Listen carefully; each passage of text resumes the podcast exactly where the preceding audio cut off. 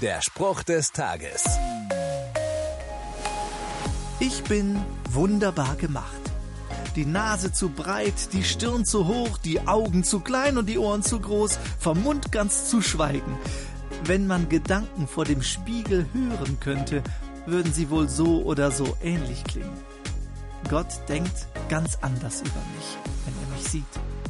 David, der Songwriter der Bibel, drückt das in einem Psalm aus. Da steht, ich danke dir, weil du mich so unglaublich wunderbar gemacht hast.